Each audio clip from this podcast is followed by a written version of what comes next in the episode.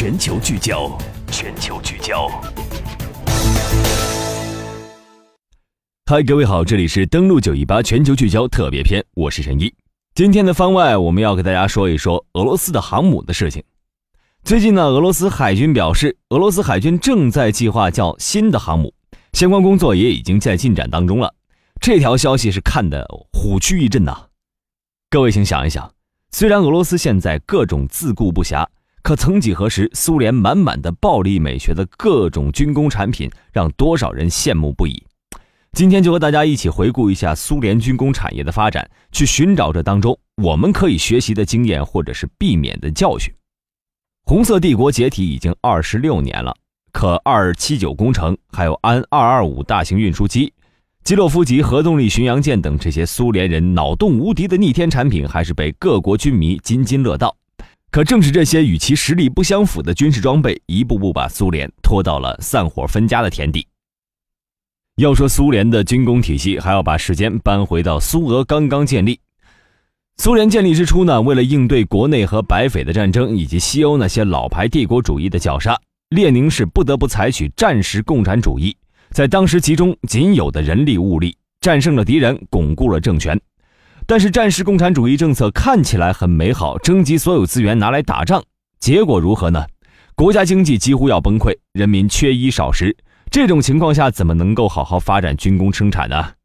后来建立的斯大林模式虽然促进了社会主义制度的巩固和发展，但是更多的弊端却让苏联吃了不少苦头。后来苏联的领导集团对该模式进行改革过程中，更是出现了重大偏差，这也是最终导致苏联社会制度的转轨。要说还是在二战的爆发为苏联军工生产提供了需求，让闲置的生产力能够发挥出来。可是整个二战期间造出来的东西也不都全是好东西啊。比如说红色索尔莫沃工厂造的 T 三四，所有的装甲板都没热处理就拿来装车了，这些产品怎么能用来打仗呢？还有一九四一年五月，莫斯科第三十七号工厂接到命令生产新型的 T 五零轻型坦克。但他们觉得造不了大型坦克，于是搞了小型化的 T 六零。八月份的时候，该坦克定型，战斗全重六点四吨，只能对付连自动武器都没有的大头兵。列宁格勒战役之后，T 六零仅用于执行护卫运输车辆和侦察等任务，以及作为反坦克炮和野战炮的火炮牵引车。看看这些用途，真是坦克界的耻辱啊！与可怜的苏联人相比，美国在二战期间呢？都可以给前线供应午餐肉、香烟，还有可口可乐。美国作为当时的世界第一强，可不是白叫的。无论工业质量还是规模，都不知道比苏联高到哪里去了。苏联曾经号称工业产值是美国的百分之七十，但实际上呢，它最高峰的发电量只有美国的百分之六十，也就是整体工业规模顶天了是美国的百分之六十。算上单位发电量的工业产值，肯定比美国要低得多。如果跟整个西方世界对比起来，西德和日本加起来的工业规模其实都跟苏德很相近了。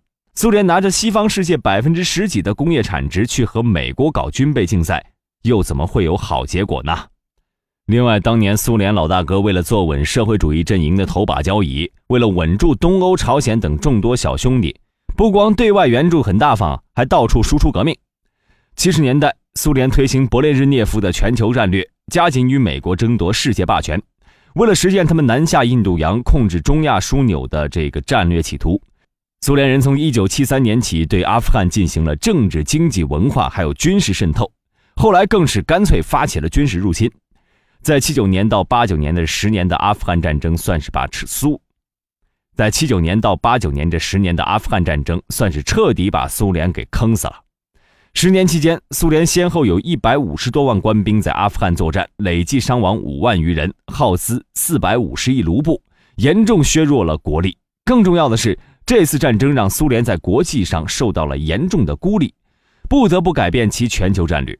在国内，直接诱发和推动了国内敌对势力的壮大，为自己被和平演变埋下不可逆转的祸根。反过来看看我们中国。我们当代的国防军工产业，那得从大清国那时聊起。可是从洋务运动一直到民国，能让人记起来的也就只有汉阳造了。我国真正意义上的国防工业，还要从新中国成立之后说起。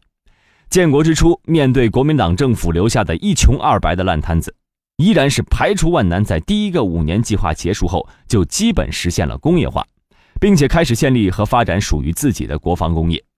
一九五七年，仿制成功米格十七造出第一架喷气式歼击机歼五。一九六四年，我国成功爆炸了第一颗原子弹。一九七零年，成功发射第一颗人造卫星。一九七一年，成功下水第一艘导弹护卫舰。新中国成立之后的三十年时间里，虽然我们拥有了完全属于自己的国防工业，但受制于当时国家整体经济的不发达，在国产发动机。大型水面舰艇等关键领域是没有得到大的改善，军队武器装备仍然和世界发达国家存在着不小的差距。改革开放后，国家经济水平不断上升，特别是最近几年，经济总量已经跃居世界第二位了。二零一六年，我国对全球经济增长贡献率更是超过了百分之三十，工业总产值占世界已是百分之二十以上了。国家有钱了，国防工业发展。也就进入了井喷式的发展模式。过去不敢想的航空母舰，现在已经两艘了，歼二十也服役了。就在前不久，国产零五五万吨大驱也是下水了。让我们再看看其他欧洲国家，现在都是明日黄花。美国的产业空心化也逼得特朗普大搞紧缩政策。俄罗斯现在又说要造航母，可就以他们的经济实力，我看还是省省吧。所以说，无论国防实力还是军工产业。究其根本，还是得依靠强大的经济实力做后盾。没有大把的钱的保证，一味不切实际的发展国防军工，只会搬起石头砸自己的脚。